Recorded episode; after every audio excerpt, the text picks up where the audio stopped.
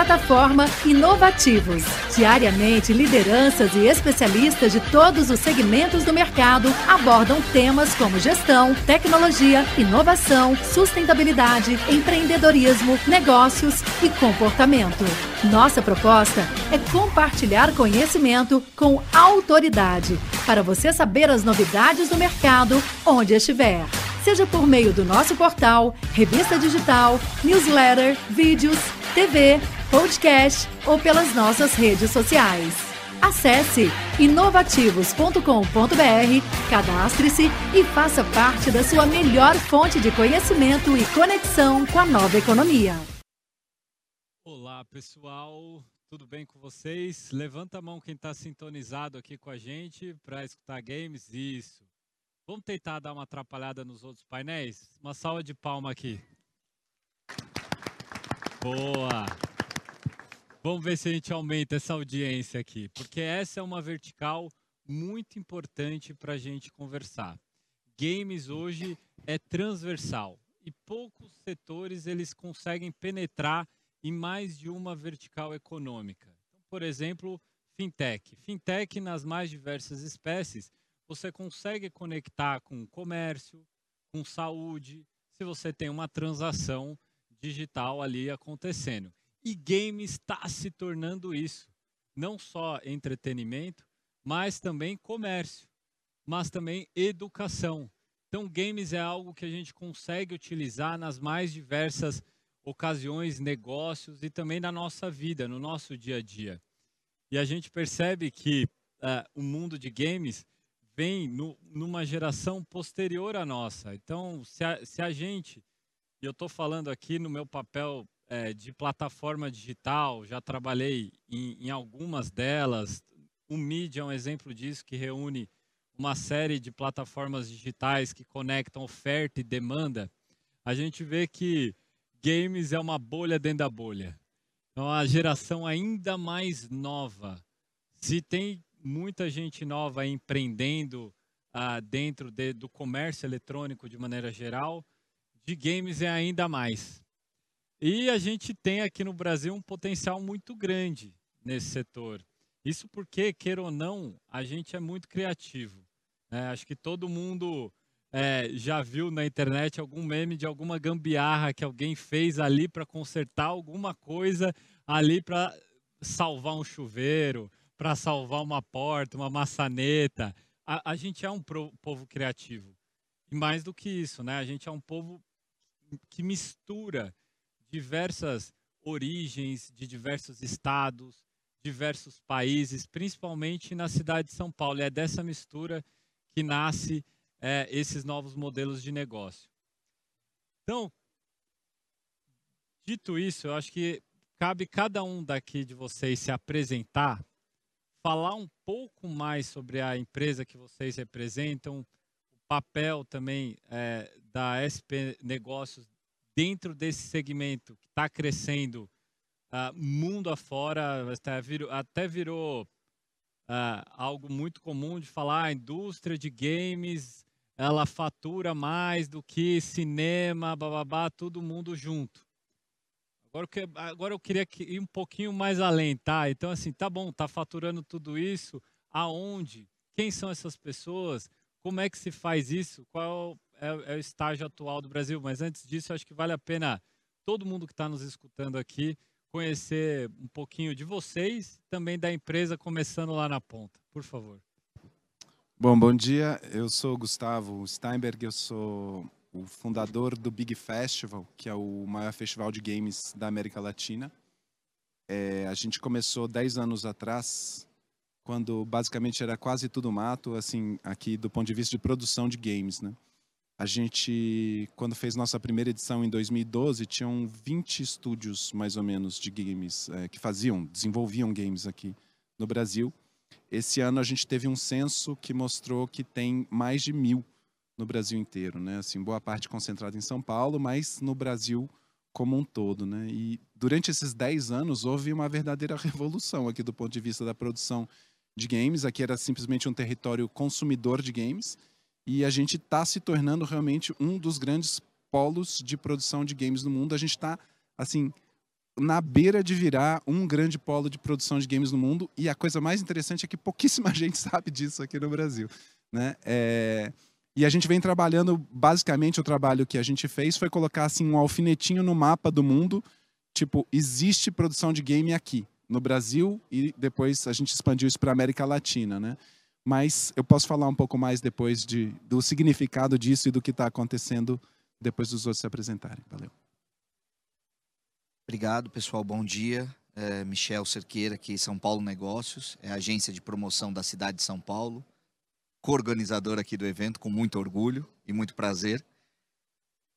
Tudo isso que eles falaram, a gente enxergou isso no começo do ano passado e vem trabalhando essa, essa lógica da indústria do game na cidade, como é que a São Paulo Negócios pode apoiar essa indústria, como é que a gente pode materializar esses números, como é que a gente pode, de fato, apoiar o ecossistema local a se organizar e tornar a cidade de São Paulo essa potência que naturalmente já acontece como o hub, como o principal centro de produção e o principal centro de negócios de game ser a cidade de São Paulo. Então a gente vem atuando um pouco nisso, conversando com o setor, participando dos eventos, apoiando os eventos específicos, não só isso, fazendo parcerias internacionais. Durante agora, semana passada, a gente teve lá participando também do Web Summit e durante essa, essa participação a gente conseguiu firmar um, uma parceria com uma organização portuguesa que tem o mesmo propósito, o desenvolvimento de um ecossistema português de, de games.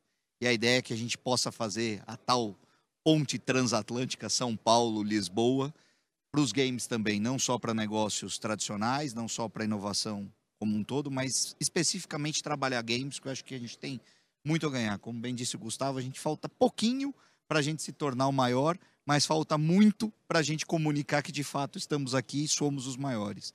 Então, nosso papel aqui é tentar induzir um pouco essa, esse negócio e apoiar todo mundo que está aqui uh, nesse mercado. Olá, é, eu sou a Karina, eu sou Head de Growth na Afterverse. Afterverse é um estúdio que tem, vai fazer dois anos agora no final do ano. É, a gente faz parte do grupo Móvel, é, e o nosso principal jogo, quem tem filho deve conhecer, é o PKXD, que é um jogo que é, foi lançado em 2019 e cresceu muito durante a, a, a, pandemia. E ele é um metaverso, basicamente é um metaverso para crianças. E hum, estamos aqui né, crescendo, é, construindo um estúdio, o primeiro estúdio da, do grupo da Móvel, é, e, e fomentando o mercado, a indústria brasileira de jogos, né? Eu estou no mercado já faz cinco anos. É, antes eu trabalhei, passei pela Types Games, que também é uma das, das empresas aqui é, que faz mobile gaming. É, e é isso. Estou aqui para compartilhar toda a nossa experiência aqui no, no metaverso infantil. Olá, boa tarde. Meu nome é Cibele Fernandes. Eu trabalho na Wildlife. É, para quem não conhece, a Wildlife é uma empresa de games fundada por dois irmãos, o Vitor Lazarte e o Arthur. É, é uma empresa de mobile game, é, então muito focada no entretenimento. E, e, é uma empresa global. Então, inicialmente, ela começou no Brasil, porque os irmãos são, são daqui, mas hoje já tem oito entidades pelo mundo. E, e, os, e, os, games que estão instalados em 190, 180 países. Então, é bastante para coordenar. E eu acho que eu não sei se o perfil aqui das, é de gamer aqui da, da plateia, mas os games mais famosos são o Tennis Clash, o Zuba, o Suspect, o Sniper. São alguns games que a gente produz também. Opa, é, obrigado aí pelo convite aqui, né? Bom dia para todo mundo. Eu brinco, meu nome é Jesus, meu apelido aqui é Thiago. Eu sou diretor de tecnologia no Magalu, né? Uma empresa que tem mais de 60 anos aí, um dos criadores aí do Magalu Games, né? Então, acho que até no, sempre acompanhei muito de perto o Big, mas eu era mais um entusiasta ali, né? E aí, quando eu vi, comecei a aproximação para a gente começar a realmente fazer alguma coisa, como meus colegas aqui já falaram, né? Tem muita criatividade que acontece, muita oportunidade de criação de propriedade intelectual nacional, né? quem teve a oportunidade de ver o nosso, nosso CEO falando ali, ele fala, né, a gente digitalizou o Magalu, a gente quer digitalizar o varejo brasileiro com o objetivo de digitalizar o Brasil, inclusive, né? Então, que maneira legal de fazer isso também utilizando jogos, né? É por isso que acho que é tão importante, né? A gente tem um ecossistema muito grande com fintechs, a partir de anúncio, né? E até essa questão de entretenimento, né? Então a gente é, ficou pensando muito em como que vai realmente fomentar a indústria, mas fazer alguma coisa pensado para os desenvolvedores, né? A gente vê que grandes empresas de tecnologia quando entravam faziam campeonato, sempre pensando nos jogadores e ninguém dava mão para os pequenos ali, né? E a gente aprendeu muito isso no próprio varejo, né? Para a gente fazer esse crescimento da indústria, tem que pegar a mão no pequeno, né? Tem que pegar o seller que é pequeno, ensinar ele, capacitar, né? E a gente quer fazer a mesma coisa com esse grupo aqui, né? De, de pessoas, né? Para fomentar a indústria. Né? Então acho que é mais ou menos isso. Pô, eu fico lisonjeado aqui com a representação de vocês a gente tem o um representante do varejo aí utilizando os games, alguém que olha por cima a floresta da indústria de games, né, com o Big Festival, dois representantes nacionais aí, um deles unicórnio, Afterverse também crescendo demais. Acompanhei de perto dentro do grupo Móvel todo esse desenvolvimento. Eu sei de quantas tentativas foram feitas, por exemplo, com Play Kids, para que uma desse certa e aí a gente conseguisse escalar isso mundo afora, né? E o de games já nasce internacional, né? Quase que uma linguagem universal. E isso é muito interessante, principalmente porque outras verticais de negócio aqui no Brasil, mesmo no digital, às vezes ficam com muito receio de acessar esses mercados internacionais, principalmente aqueles bem competitivos, né? Europa, Estados Unidos. E por meio do games, os brasileiros já estão fazendo isso, os paulistanos já estão conseguindo ter esse acesso. Mas antes da gente entrar justamente em algumas características fundamentais é, dessa indústria de games, eu acho que vale a pena a gente explicar o que está por trás disso. Porque eu acho que boa parte das pessoas que possa estar tá nos escutando aqui, nos assistindo, depois vai ficar pra, nas redes sociais, não tem noção do que está por trás de toda essa cadeia. Talvez pensa em um programador, uma única pessoa fazendo telas e pronto, está criado, como se fosse uma, uma pintura na tela. E aí eu queria começar com você, Gustavo. Se você pudesse explicar toda essa cadeia de produção de games naquilo. naquilo... Só, só isso, quer. Principalmente ali, que, quem é o produtor, que que é, o que, que o estúdio é, é, é, é responsável, como se faz a, a, distribuição disso, quem são os principais elos dessa cadeia? Então, os elos tradicionais da cadeia, você tem o, o, o estúdio de desenvolvimento, que daí dentro do estúdio você pode, aí depende do tipo de estúdio também, se é um estúdio com foco em mobile, foco PC, console, VR, enfim, tem uma variedade de plataformas aí. Mas vamos falar, tem o estúdio, tem a publisher é basicamente as duas principais entidades que você tem, né? Assim, você tem o cara, a publisher é o distribuidor, né? Ao mesmo tempo tem as grandes publishers que também são donas do hardware. Daí você tem que falar dos consoles, né? Na indústria de consoles você tem as três grandes publishers que são PlayStation, Xbox e Nintendo, né? Então eles vendem basicamente se, se você for fazer a, a comparação com a indústria de cinema, o cara, para você fazer o filme para ele, você tem que usar a câmera dele, né? Então você tem que usar o equipamento dele para conseguir desenvolver para ele. Então é uma coisa super ultra verticalizada, né? Mas que está se tornando cada vez mais acessível. Antigamente era muito difícil de você conseguir o dev kit, que era o, o, é o, o hardware que você tem que ter para desenvolver o jogo, né?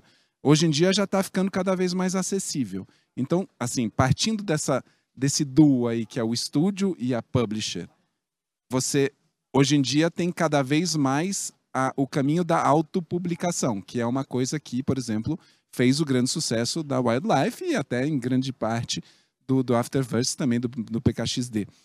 A autopublicação depende de você desenvolver um ecossistema próprio em que você consiga alimentar os seus próximos jogos. Né? Então você vai criando uma comunidade que vai te seguindo e essa comunidade vai ser a comunidade que para a qual você vai apresentar os seus próximos títulos.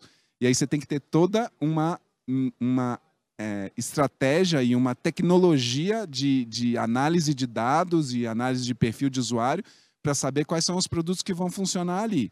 E existem várias técnicas, quer dizer, vários perfis diferentes. Se você está falando, por exemplo, é, é, que jogo pode ir de um jogo de é, 20 mil dólares até um jogo de um bilhão de dólares. Você pode gastar quanto você quiser, né? Muita gente vem e pergunta para mim, quanto custa um jogo? Eu falo, quanto você tem para gastar, né? Tipo, é isso, né? Tipo, porque o jogo que é super barato, que é o Hyper Casual, por exemplo, ele custa lá 10, 20 mil dólares para desenvolver, mas para você conseguir vender ele, você vai ter que gastar 200, 300, 400, 500 mil dólares, a não ser que você já tenha a sua própria comunidade.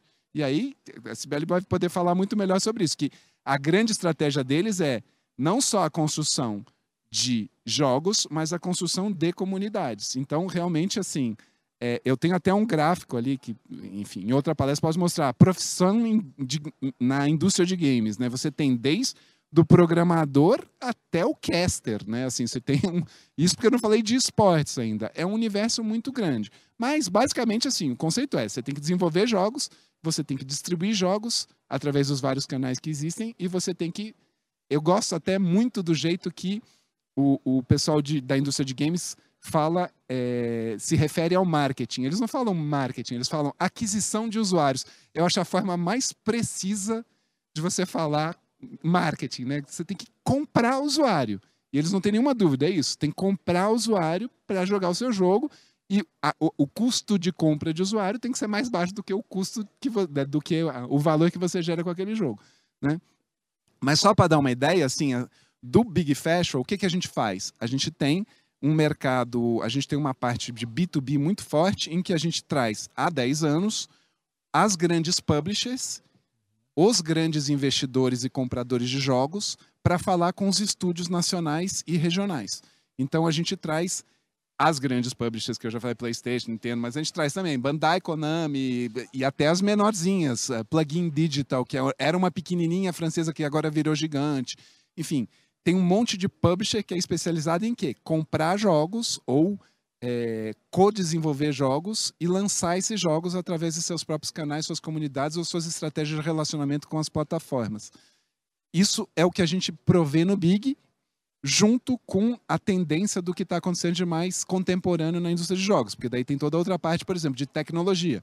Os jogos são desenvolvidos com o que eles chamam de engines, né? Então daí Unity, Unreal, Cocos são é, é, softwares para desenvolvimento de jogos e que tem um, um, um, um impacto na realidade assim enorme. Por exemplo, a tecnologia do Unreal está sendo cada vez mais utilizada para cinema. Tudo de cinema vai virar Unreal muito em breve. Por quê?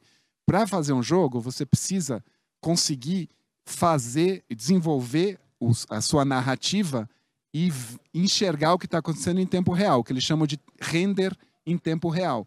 Ao contrário do cinema de animação, por exemplo, que você faz a cena e depois você deixa lá um mês rendendo para conseguir assistir como é que ficou a cena. Não, o jogo você precisa do feedback imediato. E esse tipo de tecnologia foi, por exemplo, aplicado ao Mandalorian. Foi a primeira série que foi feita, o pessoal deve conhecer Mandalorian, que foi feita com Unreal, que é uma tecnologia que vem dos games justamente por causa dessa necessidade. Isso é só um dos aspectos que tem da indústria de game. Aí, se você expandir para jogos sérios, que é o que a gente chama de jogos educacionais, qualquer tipo de jogo que tenha impacto social, aí é todo um outro ramo de desenvolvimento uma, um outro tipo de estratégia, que daí você vai ter que envolver entes estatais, educação e tudo mais. Tem a parte de é, simulação e treinamento. Tudo isso faz parte do universo de games e que a gente traz para o Big de uma forma ou de outra, é, com é, palestras com os principais profissionais do mundo, dos, do mundo né, e os grandes publishers e investidores dessa área. Isso foi uma pincelada, né? A gente pode continuar Gustavo, aproveitando vários ganchos que você trouxe, até porque você citou a Cibele, eu já queria conversar com ela também. A minha impressão, olhando de fora, então não sou da indústria de games, a gente tem uma conexão muito maior com o comércio digital de maneira geral. É, eu vejo que historicamente a gente teve um problema como empreendedor brasileiro de transformar aquele jogo num business, negócio. É, por muito tempo enxergou o jogo quase como esse ativo de filme. Ó, eu tenho um filme, eu tenho um jogo, quer comprar? Alguém quer comprar? Aí ele vai, um outro autor distribui, ou vende B2B ou vende B2C para o consumidor final. E a potencialidade é, dos games como negócio é muito maior. você abordou algumas coisas aqui, né? Então hoje a gente já tem venda de é, roupa de personagem, venda de outros ativos dentro do jogo.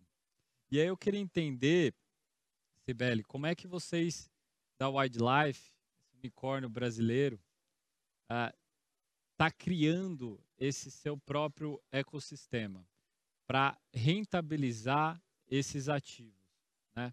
Ah, vocês têm várias produções aí de, de sucesso é, e souberam, como poucos, de fato construir um negócio e não só produzir, vender para alguém. Queria que você contasse um pouquinho mais como que é esse modelo, como é que vocês estão enxergando esse modelo e como é que vocês aplicam o modelo de negócio na Wildlife. É, eu acho que tem muita relação com o que o Gustavo mencionou. Acho que o Wildlife enxergou é, num momento muito crucial que ela poderia ser o publisher dos próprios games desenvolvidos por ela. Então, acho que isso mudou bastante a, a, o enredo né, da, da história.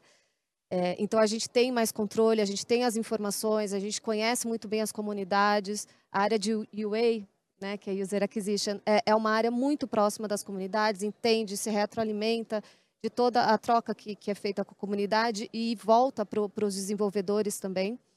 É, então, acho que isso foi muito crucial, esse, esse entendimento de que aquilo que eu desenvolvo eu também quero é, distribuir. Outro aspecto que cada, enfim, as, as empresas adotam modelos diferentes, mas está muito em discussão, é que você tem um momento de produção do jogo e você tem um momento em que o jogo já está live e você precisa manter, né? E aí é um trabalho todo de, de, de manter a longevidade da, da, das pessoas jogando o jogo, conseguir atração ali e converter bastante os, os usuários. Então, algumas empresas adotam modelos que separam. Então, é um grupo, é um time pequeno que desenvolve o jogo e no momento que ele vai para a live, ele já vai para uma outra área que cuida e começa a, a, a, olhar realmente a permanência e a evolução desse jogo dentro das comunidades. E tem empresas que fazem isso, já é uma área só. Então, aquela que desenvolveu o jogo, ela também acompanha a fase de live do jogo.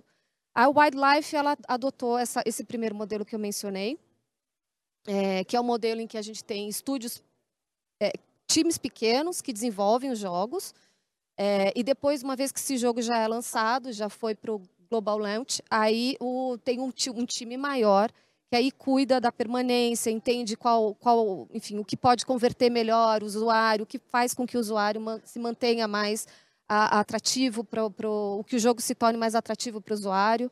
É, e com base nisso, é, mudanças, enfim, ou, ou, ou, adaptações são feitas dentro do jogo. Acho que isso é o principal, é uma das principais ferramentas que hoje, de dentro de modelo de negócio, está sendo discutido. Hoje eu vejo empresas indo para um caminho para o outro, é, e esse é o modelo adotado pela Wildlife atualmente. Que bom. E Karina, vocês têm um um ingrediente a mais que talvez ninguém tenha.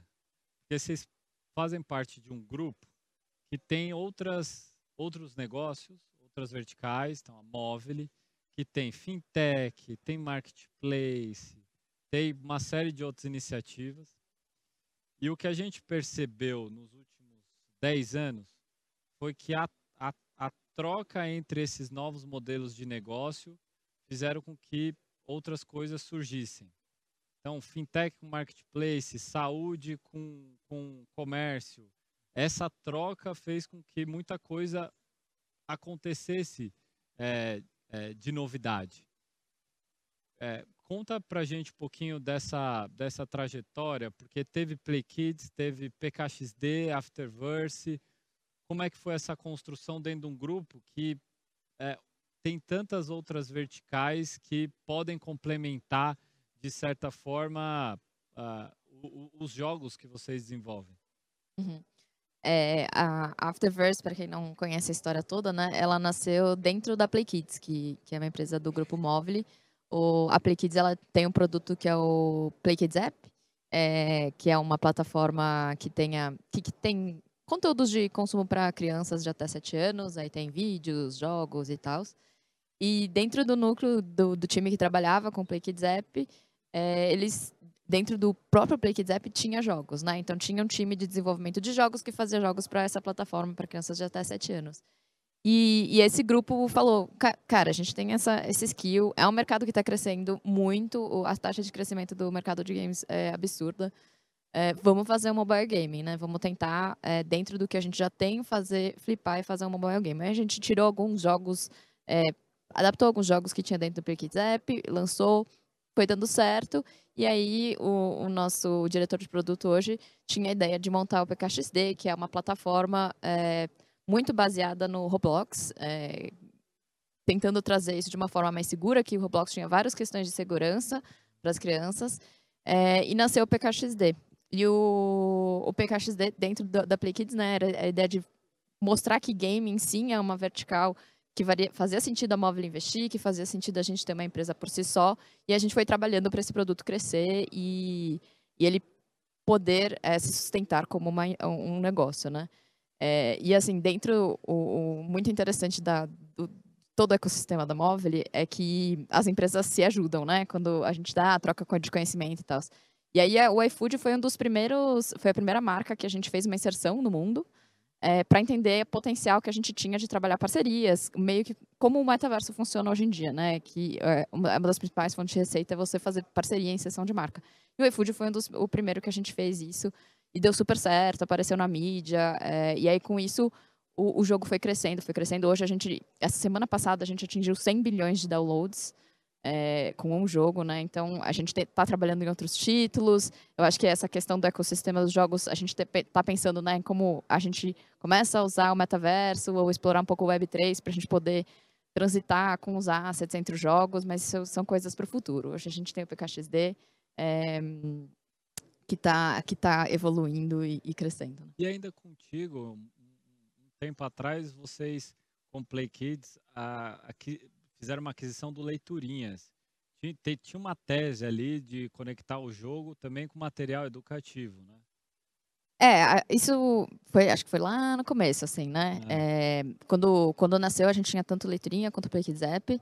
Mas é, como o, o PKXD ele é, um, ele é um mundo aberto, em que a criança é, explora e cria sua narrativa, tem o seu personagem, monta sua casa, é, não, não conversava muito e, e assim, o PKXD ele é um produto global, né? Que eu acho que essa é a grande, a grande sacada de mobile gaming, né? Você bota um produto, você está vendendo para o mundo inteiro. Então, assim, por mais que a nossa principal base seja o Brasil, é, não dá para a gente colocar, fazer uma inserção de leiturinha, que é um produto físico, que a gente só consiga trabalhar dentro do Brasil, né? Fazer essa, esse link das marcas. Então, foi, a, foi uma ideia que a gente acabou deixando um pouco de lado, assim. A gente usou muito da, do conhecimento e tudo que a gente tinha do, é, do, do, do PKEP e, e, de leiturinha por causa do público, né? A gente é, um, é uma audiência que a gente tem bastante conhecimento e alavancou nosso conhecimento a partir disso. Não, e é incrível o potencial de escala, né? Os números que você está apresentando de downloads mostra tamanho desse potencial. A gente está falando assim que todo o comércio digital no Brasil já está fazendo cerca de 80 milhões de entregas mês, um produto físico. Uh, esse número, perto da quantidade de downloads que você tem de venda de um jogo para mundo, que é uma linguagem universal, não está escrito no gibi, né? O potencial é, é enorme, o potencial econômico e aí eu queria trazer essa bola para o Thiago, porque, Thiago, tem uma tese que uh, tá, a gente vai ver se ela vai se comprovar com o tempo, porque várias outras teses do setor, né, elas estão, algumas estão caindo, né? Então, o primeiro que é, é ampliar o mercado leva tudo. Então, winners takes all. Tem outras também. Uh, mas uma delas é quanto mais tempo você retém o usuário dentro da plataforma, e aí vem todo um conceito de super app, é melhor, porque daí a pessoa fica lá acessando vários produtos e serviços, ele resolve a vida lá no app. E faz sentido, porque a, a pessoa que tem 40 apps ou 20 apps é, no celular, e aí todo mundo está ouvindo aqui sabe disso que eu estou falando vai acessar no máximo 5 e olhe lá. E na China a gente viu os super apps, que são esses aplicativos que reúnem diversos serviços e aí mantém o usuário lá, bom, quero fazer uma transação? Toma. Quer comprar? Aqui. Quer pagar conta? Aqui. Quer jogar? Também temos aqui. Temos tudo aqui. E, e, e, e vocês, é, como grupo, vêm criando diversas soluções ali, né? Nos últimos tempos, com algumas aquisições. E eu queria que você contasse como é que game se encaixa dentro dessa modelagem que nasce como um varejo, né? É, bem tradicional, com a lojinha ali no bairro, para essa transição para o digital de maneira excepcional, muito rápida, diga-se de passagem, com a ajuda de atores como Silvio Meiro, César, Fred fez um trabalho excelente. Como é que vocês estão entendendo games encaixar dentro desse ecossistema de vocês aí que já está bastante robusto?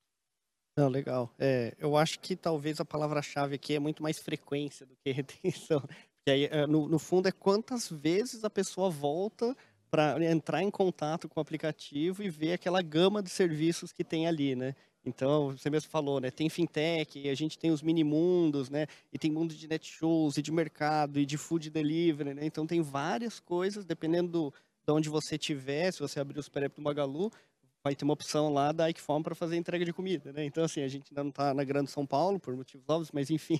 É, então, eu acho que essa é uma das, né? E a gente vê que essa parte de, de games, ela tem meio que duas vertentes, né? Então, dentro do Super App, que é onde você falou, que é quase como uma estratégia de mídia para aquisição, né? Como os nossos colegas falaram aqui, porque já tem muita gente que está lá, já está engajado, né? Se você conseguir é, interagir e fazer com que isso, uh, uh, até a pessoa joga e faz alguns campeonatinhos, e aí, pô, tem um cupom, alguma coisa nesse sentido. Então, tem uma sinergia muito grande com o que, que acontece ali dentro do ecossistema muito grande até para fomentar é, outras categorias, né? A gente também tem lá categorias de moda, né? Você estava falando aqui agora, pô, tem um app purchase, ou esses cosméticos, né? De skin, né? Como é que você vai... É, a gente tem uma influenciadora digital muito grande, que é a Lu, né? Imagina a gente conseguir explorar tudo isso através de um diverso de jogos, né? Interagir com a Lu, com diversas coisas, já casando com o que a gente tem de mercado, né? O mercado que eu falo é de, de produtos, né? De moda, né? Estilo de look, alguns outros que a gente tem.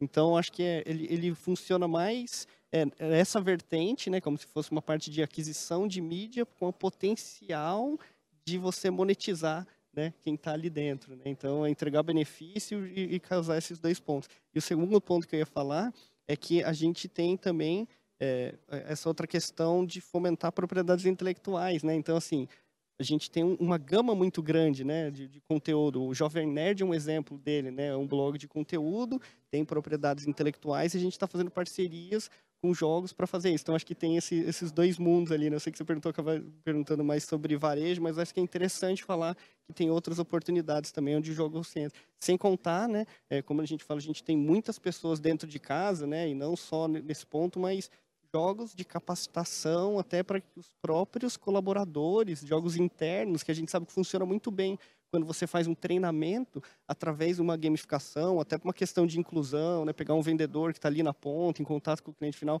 colocar ele através dos jogos para ter um pouco mais de não é empatia, mas ele conseguir entender melhor como que ele atende uma pessoa que tem uma dificuldade de locomoção, algo do tipo, através dos jogos, a gente vê que ajuda muito. É um dos projetos internos que a gente está querendo fazer dentro de casa também, né? Então, para ver, né? Todo mundo aqui acho que tem, cada um tem um pedacinho, mas é que é uma gama muito grande mesmo que dá para explorar, né? Tanto fora quanto dentro de casa. É, o, o, potencial é enorme, né? Você trouxe essa questão do uso, uso de games também uh, do ponto de vista educacional. É, e aí não existe bola de pra, bala de prata, né? Assim, ela, as coisas vão se complementando, né? Então, para aquela pessoa que ela é mais auditiva, ela aprende mais ouvindo, já tem o audiobook. Para aquela que é mais visual, ela precisa ler, tem também os livros ali para acessar. Games é mais um instrumento desse. Para muita gente vai, vai servir. Para outras vai falar, ah, não, tá, tá me tratando como tá me infantilizando. E eu já escutei isso, tá? Os RHs das empresas sabem disso. Porque muitas vezes people, né, que agora o RH não se chama mais RH, a, a gente chama de área de gente uh, que trata também de cultura, de diversidade, de treinamento, por diversas vezes, por incrível que pareça, quando coloca alguma game, gamificação para um treinamento, muita gente, mesmo jovem, mesmo jogando, fala: ah, tá me tratando como. tá, tá me infantilizando. Então é isso, algumas coisas vão, né? Não, não vai servir para todo mundo, mas serve para uma, uma, uma fatia significativa. É, e tem até alguns estudos, né, de pessoas usando jogos até para tratar traumas de pessoas que vão para a guerra e passam por alguma situação difícil e usam os jogos para a pessoa entrar e reviver aquele momento para ela conseguir se curar mentalmente de um trauma que ela passou, né? Então, para você, é, é, muito engraçado você falou dessa questão de ah, da infantilização, né? Mas tem inclusive outras áreas de saúde mental que são super importantes já está sendo utilizado também, né? Interessante. É, é, o, nós temos dois jogos, né? O Sniper e o War Machines. E os, os, os, usuários, os gamers baleias, né? Que a gente chama que são os maiores, são veteranos de guerra. Então são pessoas de fato que saíram, né? Viveram uma, um momento traumático e o, o jogo ajuda também a, a processar o trauma. É, isso é incrível, né? A gente tem até lá embaixo um simulador de moto né, que está sendo utilizado para simular aquilo que na prática poderia colocar em risco uh, o condutor. Né? Como é que você vai simular uma aquaplanagem, uma criança atravessando na rua fora da faixa? Isso tudo traz esse, é, esse ambiente de game, seja no metaverso, seja no ambiente com uma simulação com, com, com um veículo, uma ferramenta que antes a gente não tinha para capacitar. E aí eu queria puxar um outro gancho, Michel, que é assim, uh, eu não vi na TV, na rádio, no, nas cidades que ainda permite outdoor, qualquer tipo de publicidade de jogo. Mas eu vi de apostas online. É, é, essas plataformas de jogos onde você vai lá, monta o time, aposta no time, isso aí está sendo uma febre. Uma febre. Porque assim, o brasileiro gosta de futebol, pra caramba, né? Então, várias plataformas vêm surgindo e ganhando muito mercado, com potencial de crescimento muito grande. Queria que você contasse um pouco sobre esse segmento específico, porque eu sei que você é, é especialista nisso e também está contribuindo demais para que a cidade de São Paulo seja é, esse grande local dentro desse silo, dentro desse universo de games aí. Então conta para gente como tem sido assim, essa trajetória? O especialista é por conta dele, né? é, não, acho que assim, tem, quando a gente começou esse mapeamento, começou a entender o que, que eram as potenciais da cidade, e a gente se deparou com algumas outras circunstâncias que permeiam essa, essa indústria, mas não necessariamente são tratadas como parte dela. Então a gente tinha dois exemplos ali muito claros. Um era o de apostas esportivas, tinha sido regulamentado lá no final do governo Temer, e até então e ainda até hoje não está de fato autorizado a funcionar no Brasil, então elas têm autorização para fazer marketing, para fazer exposição de marca, para patrocinar equipes ou campeonatos, mas as suas sedes não estão no Brasil. Isso é algo que a gente vem aí lutando. Vou usar a sua frase de manhã, quiche, como é que é? Quixotesco. Quixotesco. Não é até difícil falar o negócio. é, nossos moinhos de vento de tentar regulamentar e explicar que não é simplesmente o jogo, é toda uma lógica que está por trás. Então a aposta não é uma aposta por si só, ela é de fato um movimento que acontece no mundo inteiro. Ela gera emprego, ela gera receita. Infelizmente, ela tem um lado ruim, que é o vício. Mas o vício não é em decorrência da regulamentação, é em decorrência do jogo. E aí, então, se a gente for discutir vício, a gente vai ter que discutir vários outros que eu não vou entrar aqui, porque a discussão não é essa, mas assim, então o que a gente pensa é que do momento que eu conseguir de fato regulamentar, eu vou de fato conseguir coibir e cobrar um jogo consciente. Eu vou de fato conseguir atacar um mal que existe hoje e eu não consigo atacar, que é as plataformas hospedadas fora do Brasil e o apostador estando aqui. Então a receita não fica aqui, a geração de emprego não fica aqui e toda essa parte ruim, que infelizmente também acontece, a gente não consegue responsabilizar e não ter um programa sério e falar corretamente sobre jogo consciente. Então é nesse trabalho que a gente vem atuando, olhando, tentando criar e apoiar o governo federal, que é quem tem que regulamentar. Mas essa é uma cidade de São Paulo, a gente tomou uma iniciativa de sair na frente. Então a gente já olhou quais são as principais classificações para ISS, entendemos como é que isso se aplica ou pode ser um atrativo para que essa indústria se estabeleça aqui e a gente já começou a fazer um trabalho de prospecção. Então a gente já vem conversando com os principais players mundiais tinha uma equipe da São Paulo Negócio. A gente fez assim bastante é, off the records, porque a gente de fato não queria despertar o interesse de outros municípios, então foi um posicionamento estratégico mesmo da cidade. A gente participou de um grande evento que aconteceu semana passada também em Miami, para conversar com esses players e a gente acredita sim que a gente reúne na cidade condições e não só de infraestrutura, como de capital humano e também de burocracia e adequação de tributação para estar tá aí algo em torno de 75% dessa indústria para a cidade. A minha meta, óbvio, é 100%, mas a gente também não quer ser egoísta, quem sabe a gente distribui um pouquinho aqui com os vizinhos, que não sejam tão próximos, pode ser em outros estados, é, mas a nossa meta é atingir aí 75% dessa indústria. A gente está falando de pelo menos 3 mil impostos de trabalhos diretos nessas empresas, algo em torno aí de 200 a 300 milhões de ISS gerado por ano. Então não é desprezível, não é pouca coisa, é bastante coisa. Em paralelo a isso, eh, a gente também se deparou, e diga-se passagem, o primeiro contato com a empresa formalmente foi no Big, é, que foi com o Rei do Pitaco. Acho que todo mundo aqui que acompanha um pouquinho de esporte já viu o anúncio do Rei do Pitaco. Eles são uma outra categoria, eles são fantasy games. É, e que também, dado aí essas dificuldades que a gente tem aí, burocraticamente falando do governo entender como é que se porta esse mercado, eles não tinham uma classificação de ISS muito adequada. Então a gente veio trabalhando nesse sentido, porque também a gente entende que é um potencial bastante grande para a cidade. Eles já estão na cidade de São Paulo, mas a gente, o prefeito, né, o Aloysio mencionou, o prefeito reafirmou, a gente semana passada encaminhou um projeto de lei para a Câmara que deve regulamentar não só essa questão dos fantasy games, criando uma classificação de ISS específica, mas também dos eventos que envolvam jogos de, de destreza. Então, a nossa ideia é começar aqui a trabalhar também com a atração de grandes eventos de jogos, de esportes. Então, quem sabe a gente não promove um campeonato de PKXD de quem constrói a casinha mais rápido na cidade de São Paulo. Isso vai ter uma tributação específica, um código específico, mas de brincadeiras à parte, a gente está olhando aqui realmente a questão do esportes, que vem crescendo a passos muito largos e a gente não pode ficar para trás. Então a cidade está se entendendo, esse é um grande papel aqui, não, de novo não fazendo propaganda própria, mas é verdade, é o grande papel da São Paulo Negócios, é entender do mercado, entender das empresas quais são as necessidades, quais são as tendências e como é que a gente consegue ajudar a que isso possa acontecer de fato e não encontre um obstáculo, não encontre uma dificuldade, não encontre no poder público uma barreira para que a indústria floresça. O que a gente tenta aqui é antecipar esses problemas e nos colocar à disposição no mercado para fazer essa interlocução para que a gente de fato antecipe e economia aconteça.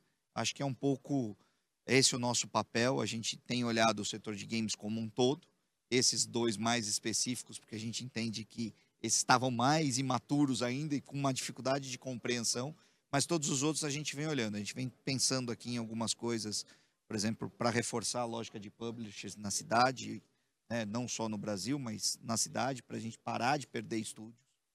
Acho que é uma, uma perda irreparável, a gente tem uma dificuldade aqui que a gente identificou no setor, que é a lógica da internacionalização, então a gente está pensando nisso. Internacionalização não é vender seu estúdio, internacionalização é vender o produto do seu estúdio. Né? A gente está querendo coibir um pouco esses esses publishers canibais que vêm para cá e roubam as nossas, nossas tecnologias e a gente querer uh, apoiar esse ecossistema um pouco. E falando nos estúdios também, tem algumas iniciativas que a gente está pensando, a gente ainda está em processo de ideação, então eu não vou abrir muito aqui para não gerar expectativas erradas. Mas para o próximo ano a gente tem bastante coisa interessante que a gente está pensando em fazer e, obviamente, em parceria e ouvindo o mercado. Pois é, Michel. Assim, tudo que é novo pode pode gera diversas dúvidas, né? Uh, eu lembro 2014 quando surgiu o primeiro aplicativo em São Paulo, porque começou aqui em São Paulo para pedir motorista. Assim, o quanto que foi de dúvidas e como é que vai ser? Será que vai ser bom? Será que não vai ser bom? No final das contas, o consumidor não, eu quero, eu quero, está gerando benefício. Obviamente que qualquer novidade vai gerar novos problemas que vão ter que ser equacionados. Mas fato é que a, a roda da tecnologia sempre vai para frente. E essa roda ela precisa ser entendida. Eu acho que vocês estão fazendo um bom papel de fazer esse entendimento prévio antes de chegar, ó, não pode, ó, canetei, vai, vai para fora. Porque a gente está competindo mundialmente, não só nos nossos estados aqui no Brasil, mas mundialmente. Né? Então, iniciativas como sandbox regulatório, que você dá um período de tempo num determinado espaço para testar aquela tecnologia, um novo modelo de negócio, para aí sim você pensar em falar, ah, será que regula? Como é que faz? Aonde que faz? É, o, o, o esportes já existe, já é um fato. Agora, quem que vai agarrar isso para falar, ó, tá bom, vocês vão fazer, vamos organizar isso institucionalmente? Porque diferentemente de outras épocas, São Paulo, é, pelo fato de ser ter mais de 400 anos, conseguiu construir uma rede de ensino muito bom, uh, de assistência ao comércio, assistência ao serviço, uh, num tempo passado ainda mais para a indústria. E aí ou você se encaixava num desses três aí, no, nos clássicos, né? E a coisa já estava montada. Agora, para outros modelos de negócios novos, a gente vai ter que construir.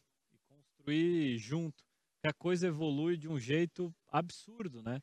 Você vai ver, assim, uma das grandes, grandes problemas que a gente tem ainda, por exemplo, são de fraudes em transações financeiras. Só que aí a gente dá um pulo a mais e coloca reconhecimento facial. Ah, é? Tu quer fraudar? Tá bom, então vamos tirar uma foto de você, cidadão. E aí eu sei exatamente onde você está. No esporte sempre teve essa questão da menor de idade, pô, vai lá, vai apostar num jogo, por exemplo, ah, vamos supor que vem o campeonato de futebol on online, né, digital num jogo, tá valendo não sei quantos mil. Pô, será que a criança, a, criança não, não pode participar acima de 18? Beleza, como é que confirma? Hoje a gente já tem dispositivos para fazer essa confirmação, o próprio própria iniciativa privada vem criando, né? Então essas essa, esses arranjos que a gente está criando, até por meio aqui é, do, do IXC, acho que é fundamental, né? Essa ponte de contato.